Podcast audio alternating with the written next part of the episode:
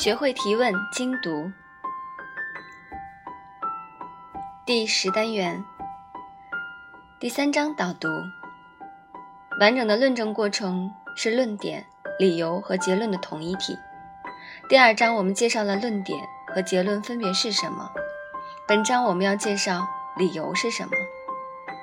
理由，所谓理由，就是用来支持和证明结论的看法、证据、隐喻、类比以及其他陈述。换句话说，也就是说服我们相信某个结论的逻辑依据。前面我们谈到，没有理由支持的结论只是一种观点，每个人都可以随意提出观点，而每个观点都有一定的合理性。真正有技术含量的是对方能不能找出足够的理由来支持他的观点。只有在这个论证过程中，才能识别逻辑错误，才能利用理性精神和逻辑规则进行批判性思维。所以在找到作者的理由之前，我们不能对一个结论的价值做判断。也就是说，找到结论背后的理由和论证过程。是批判性思维不可缺少的一步。为了方便理解，作者总结了论证的几个特点，方便读者识别各种论证。论证等于理由加结论。一个论证由一个结论以及支撑该结论的一个或多个理由组成。凡是论证必有其目的。人的逻辑思维具有指向性，对方的论证。多数是为了增强自己的说服力，目的就是把他的思想装进我们的大脑。论证的质量参差不齐，因此我们需要动用批判性思维来甄别筛选。而对方的结论之前，最好先找准对方的论证过程。第十一单元找到理由。在明确了理由的概念和特点之后，我们还要学习怎么找理由，也就是回答一个问题：是什么让作者相信自己的结论？练习找到理由。以下几个练习，大家可以尝试分析哪句是结论，哪几句是理由。开始练习之前，我们先假定对方的逻辑是无懈可击的，理由很充分。第一组，该不该要求飞行员随身携带？辣椒喷雾器，飞行员在调查中谈到了他们的观点。很多人表示，他们从来不知道乘客会做些什么。他们认为辣椒喷雾器有助于保证、确保乘客的人身安全。有百分之五十七的飞行员认为辣椒喷雾器将增加飞行安全，因此航空公司应该要求他们的飞行员随身携带辣椒喷雾器。第二组。不应该允许对人类胚胎进行基因筛查。人们无权捉弄上帝，终止一个即将来到人世的生命，只因为他的性别不尽如人意，或可能存在某种生理缺陷。我有两个患自闭症的孩子，他们都活得很快乐。我们不能说一个人的生活质量会因为出生缺陷而发生重大改变。利用提示词寻找理由。为了提升效率，作者先也总结了利用提示词寻找理由的方法。主要的提示词有：第一，首先，其次，再次，或者第一、第二、第三。然后二，由于。第三，原因是。四，是因为什么什么什么事实。五，鉴于。六，证据是。七。研究显示或者调查表明，八，毕竟，九，说到底。此外，还可以利用一些技巧，让理由和结论更加清晰可见。圈出指示词，用不同颜色标注理由和结论，在页面空白处给理由和结论编上序号。读完长篇大论后，在文章结尾处按顺序列出所有的理由。第十二单元，理由是模具，结论是成品。结论虽然只有一个，但理由有很多种。事实、调查报告、生活常识、数据统计、专家或者权威意见、公告、公知言论以及逻辑类比等。不同的理由还可以有不同的组合方式，其但万变不离其宗。结论本身不是理由，而是一个和多个理由支持起来的陈述。结论不是理由，事实上，就先前讲到两类问题：描述性问题和规定性问题，其论证过程也不相同。举个例子，如果对方为了证明一个描述性的结论，回答是什么的事实性问题，那么列举事实性的为什么证据就可以了。作者给出的例子是：美国非法移民的人数正在急剧下降。研究显示，2008到2009年非法移民的人数下降了近100万。但对于规定性问题就比较复杂了。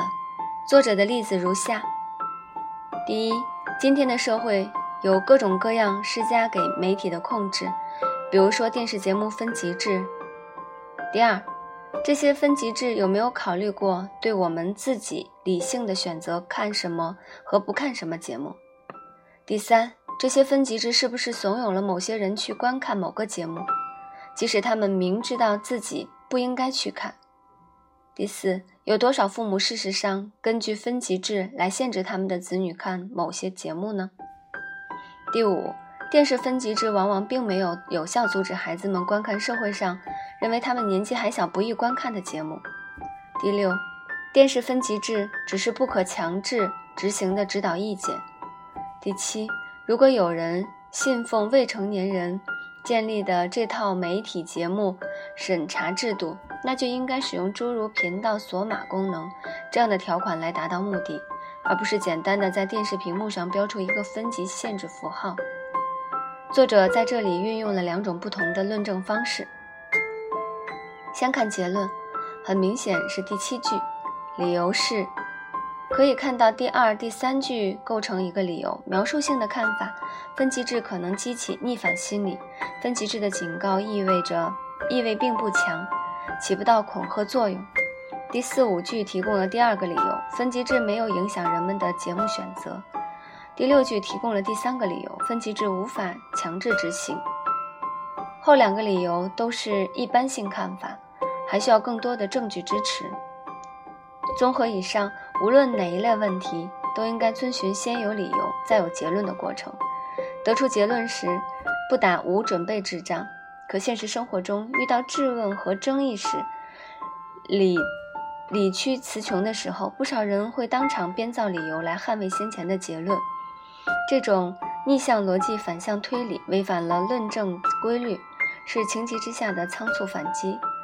从自己的知识体系中就近寻找看法，装扮成结论，但是逻辑性大打折扣，逻辑质量也很难保证，容易给人留下说话不靠谱的印象。高危动作尽量避免。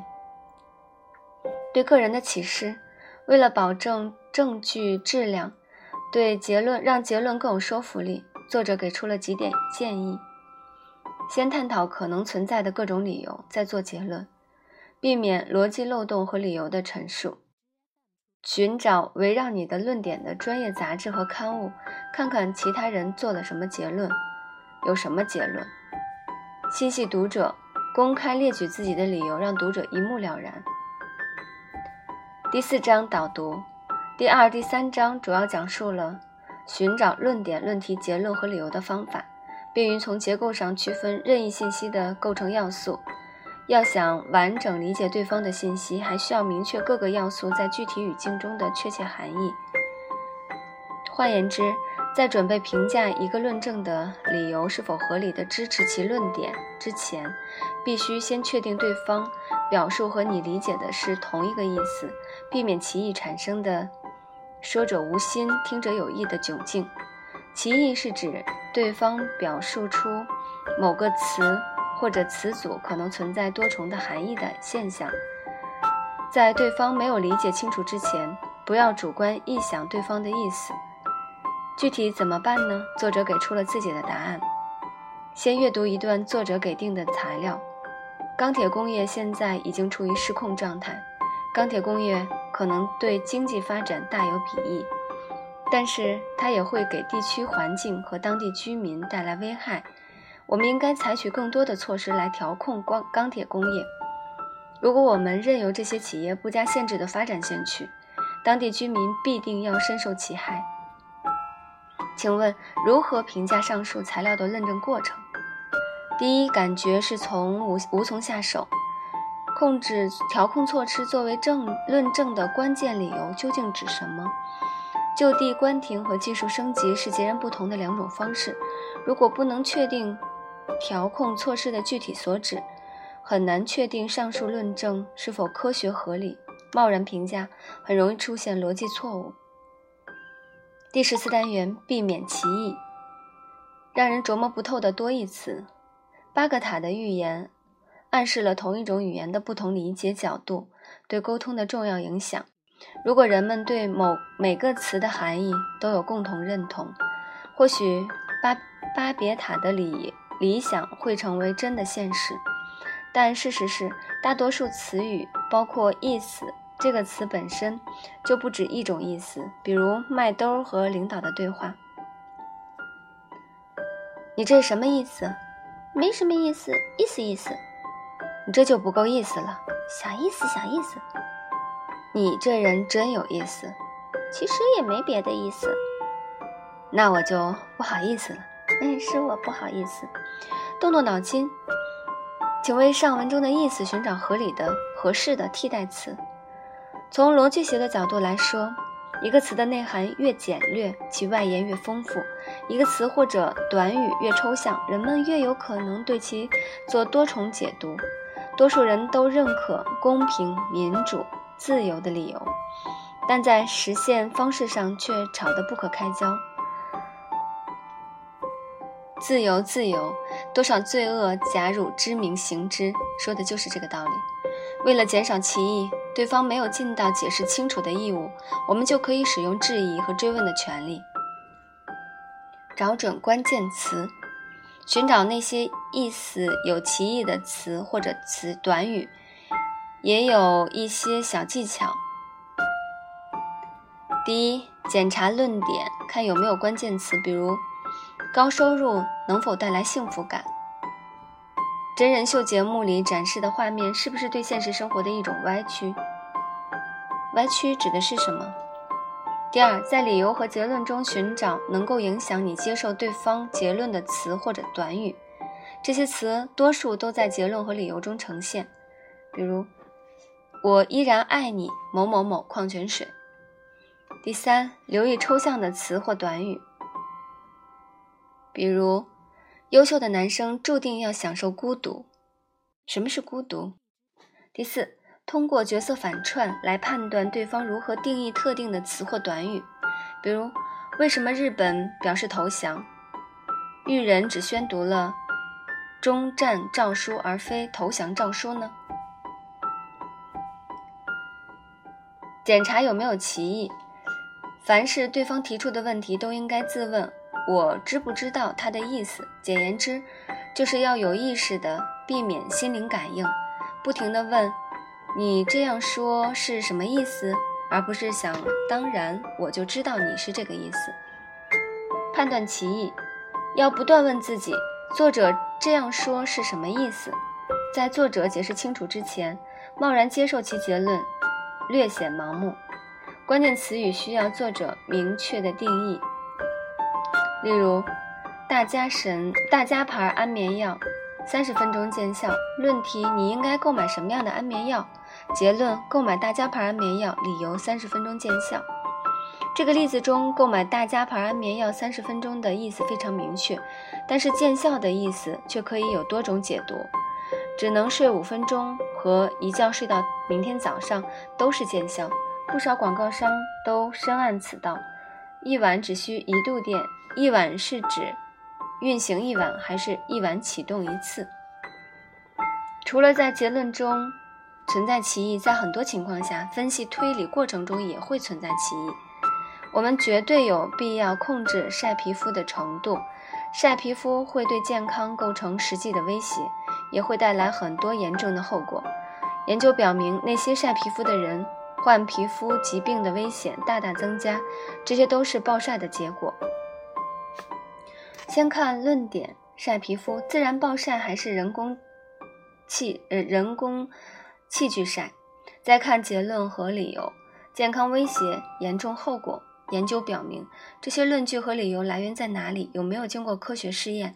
有没有数据支持？疼痛感和皮肤癌都可以算作严重后果，到底是指哪一个呢？看看上下文，这才是它的真实含义。说到定义，除了基本的字典定义外，关键词语所在的语境也是很重要的线索。同样是意思，麦兜和领导表达的却是不同的意思。看看书中的例子。游乐园给多数游客带来了欢乐。受调查的人中，超过半数以上游客都认为游乐园的游乐项目应有尽有。七成游客认为设施种类多样，他们不久还会再来游乐园。很显然，带来极大的满足在语境中的意思就是游戏项目应有尽有，其成设施多种多样。但是事实上，应有尽有、多种多样不一定代表符合大众口味。过时陈旧也不一定，语境是非常重要的线索。定义规则，坚持批判性思维需要不断的思考关键词语可能有的含义。一般而言，每个词的解释大概遵循三种方式：同义替换、举例说明以及具体标准定义。举个例子，“给力”这个词，第一，给力就是给自己加油；第二，给力就是听到励志歌曲和旋律时的心情。第三，给力是一种主观的感受，用于形容心情亢奋、情绪高涨的感觉。了解了这三个定义规则，对关键词语的把握会更具体、更明确。字典定义不等于情景含义。我们需要注意的是，不能单从词语固有的含义出发，还需要结合上下文进行理解。例如。这所大学教育质量并没有出现滑坡。我在访谈中发现，绝大多数学生和老师都说他们在这儿根本看不出有什么教育质量滑坡的现象。教育质量是什么意思？如果查询词典，质量是物理学方面的定义，也有工程学方面的定义，现在都不适合。如果联系语境，更容易在确定是杰出度、优越性的含义，但是杰出度。优越程度仍然比较抽象，可以理解为 GPA、博导数量、学生科技创新成果数量等不同的标准，其义顿生。第二个例子，我们公司聚集了众多优秀能干的员工，还有很多额外的福利。我希望你能在选择就业的时候综合考虑公司提供的便利。如果你能加入我们，那你立刻能享受刚才谈到的工资级别，当然还有好多额外的福利。我希望您在选择就业的时候考虑一下这些因素。以上是较明较常见的招聘用语，额外福利难免让人想入非非。但是独立办公室和过节巧克力都是额外福利哦。让人思维短路的情感色彩词例子，除了要避免心电感应，坚持思考关键词的含义外。为了避免歧义，还需要警惕被激发情感、情绪上头、理性下线。例如，牺牲、公平、自由这些词，都被各国政客玩反、玩坏了。就像某火炬国以民主为名行专制之实。此外，一些媒体报道也会对人产生很大的误导，比如恶意讨薪，一个恶意把欠债不还钱的开发商。包装成了弱势群体，此种例子还有很多。培养批判性思维，要对能引发感情偏好的词语保持警惕。谁想说服你，谁就得负责任解释清楚。想要说服我，你就有必要解释我的每一个疑点和质疑。练习。最后，作者给出了一些练习，大家可以尝试一下。练习要求：首先，浏览文章，找出结论并做标记，然后问一下为什么，再找出理由，利用提示词来获得帮助。结论和理由要分开，尽量用自己的话重复述理由，这样有助于阐明这些理由的含义和作用。第一篇，公共游泳池有可能成为威胁健康的公害。很多公共游泳池并不能严格遵守卫生法，因此为水生细菌的感染提供了空间。研究表明，百分之六十的公共泳池都不能保证水里氟含量达到正常水平，任由游泳者感染疾病。很多游泳者在使用公共泳池以后呢，开始患病。第二篇，全国的学校都在构建社区服务项目，到底该不该规定学生必须参加社区服务？